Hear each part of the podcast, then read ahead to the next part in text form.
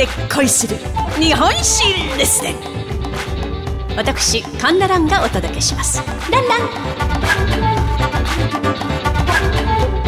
樋口喜一郎の巻第3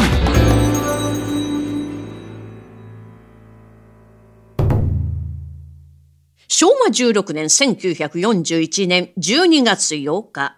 日本の真珠湾攻撃によりまして大東亜戦争が勃発いたします。あくる17年、日本軍はアリューシャン列島のアッツ島キスカ島を占領。樋口はアッツキスカ島の司令官に命ぜられまして、司令部のある札幌に赴任したのでありました。まあ、なぜこのような作戦が取られたのか。まあ、一つは、北方からのアメリカ軍本土侵略の阻止。二つにアメリカとソ連の連絡遮断。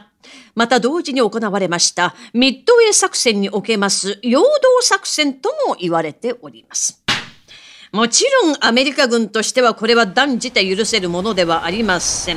断固領土奪還すべく昭和18年5月2日、アメリカ軍およそ1万の兵がアッツ島に上陸。まあ、対します日本兵はおよそ2600名。圧倒的な兵力の差で歯が立たない日本軍は闇と霧の中野襲攻撃をかけるなどして死闘を繰り広げていたのです。5月14日樋口は圧倒で戦火にまみれております山崎康代守備隊長のもとへこのような伝聞を送りました。騎部隊の優先奮闘に敬意を表す。軍は新たに同方面に有力なる部隊をもって上陸せる敵を撃滅すべく着々準備を進めつつあり、本機との追行の遺憾はかかりて機体の用地確保にあり、切に前線を祈る。と。まあ、これはですね、もうすぐ援軍を送るから何とか持ちこたえてくれという内容のものでございます。これを聞きました兵士たちは、もうすぐ援軍が来るんだ。もう少しの辛抱だ。何としてもここを守り抜くぞ。と一気に士気が上がったと言います。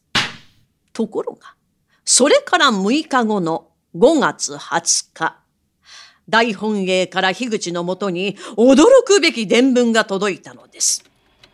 アッツ島への増援を都合により放棄すると。